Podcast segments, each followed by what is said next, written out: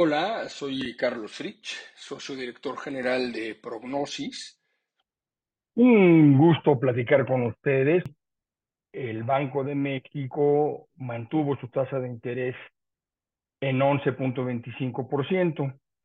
Eh, y nos preguntamos ahora qué pasa después de esto que eh, los economistas llaman pausa monetaria. Les doy la conclusión y luego explicamos algunos conceptos. Eh, lo que yo creo que va a suceder es que la pausa puede durar eh, todo lo que resta del 2023 y podrían empezar a, disminuir eh, esta tasa de referencia del Banco Central en la primavera del 2024, por ahí de marzo. Si la inflación, con esa condicionante, converge convincentemente a su meta.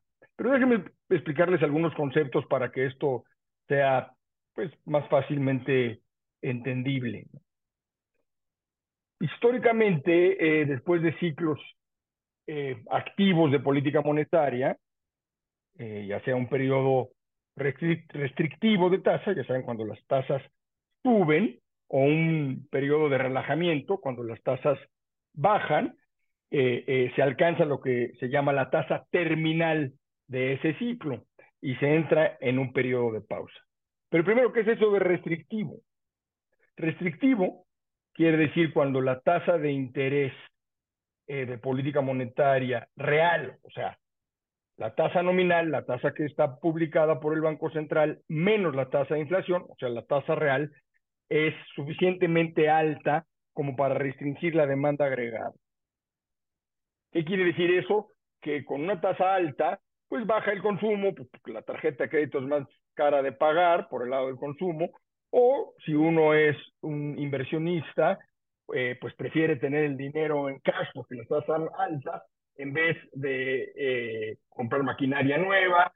Simplemente, visto de otra manera, lo, la, al estar las tasas altas, los proyectos que se descuentan para el futuro, pues son menos rentables por tener una tasa alta. Entonces eso baja la demanda por bienes y servicios y restringe, por lo tanto, la actividad económica, la demanda, para tratar de bajar la inflación. Eso es un ciclo restrictivo como el que acaba de pasar eh, en nuestro país. Ya dos años de junio de 21, en junio de 2021, recuerden, estaba la tasa en 4%, y, y ahora, el día de hoy, 18 de mayo, eh, se hace oficial que quedará en 11.25. Entonces es un ciclo restrictivo para bajar la inflación en primer lugar. Y lo contrario, un ciclo de relajamiento, es cuando tienes una tasa real relativamente baja o incluso puede ser negativa, ¿no? Y esto es al revés, es para aumentar la demanda agregada, para evitar una recesión, cuidar el empleo, por ejemplo, eh, eh, y, digamos, que la actividad económica esté suficientemente sólida. Para eso se hacen estas bajas, o, eh, se llama un ciclo de relajamiento. Y la pausa es el periodo de tiempo en que la tasa de interés de política monetaria se queda estática, ¿no? No, se mueve. Eh, es una pausa, ¿no? Y bueno, en el caso de México, tras el periodo restrictivo que les acabo de comentar, de casi dos años, junio del 21 a mayo del 2022, lo que se espera es que después de, esta pausa es que entremos en un periodo de relajamiento y las tasas caigan. En realidad, eh, eh, esto depende de que la tasa de inflación converja, o sea, se acerque, baje convincentemente a su meta. La, meta puntual del Banco de México, como saben, es 3%, estamos en una inflación de 6.25 al día de hoy, y por lo tanto tendría que bajar, que converger a su meta para que sea más asequible para un banco central poder salir de la pausa y empezar a, relajar, ¿no? Eh, pero ¿qué sucede si no, si la inflación no baja, ¿no? Eh, pues entonces la pausa se puede prolongar por más tiempo e incluso si hubiera un incremento en la inflación, eh, podría después de la pausa haber subidas adicionales. es muy importante lo que suceda con la inflación antes de decir cómo va a, manifestarse la tasa. ¿no? O sea, por la, de, si no baja la inflación, pues la tasa puede ser más prolongada y, si hay un nuevo brote inflacionario, incluso podría haber un incremento de tasas después de la pausa.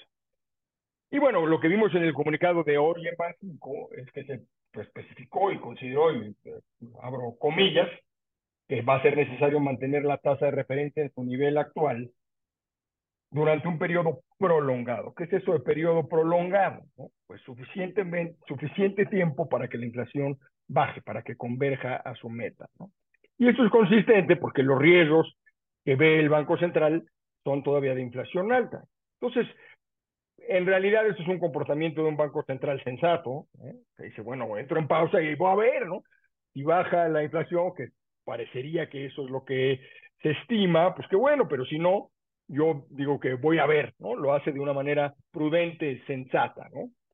Y, eh, eh, pero en, nuestro escenario central, como les decía al principio, nosotros seguimos anticipando que, que, esta pausa eh, va a durar lo que resta del 2023, estamos en mayo hasta diciembre del 2023, y si la inflación efectivamente converge, y utilizo de nuevo la palabra, convincentemente a su meta del 3%, entonces el ciclo de relajamiento podría comenzar tan pronto como en la primavera del 2024. Y ese es nuestro escenario central, que empiecen a bajar la tasa, se haya ciclo restrictivo que ya vimos que duró casi dos años, seis, siete meses más, de aquí a marzo quizá del 2024, podría iniciar un ciclo de relajamiento que los mercados celebran, porque empiezan a bajar las tasas y por lo tanto las acciones se hacen más interesantes, los bonos se hacen más interesantes y esto lo descuentan los mercados, eh, por supuesto, antes.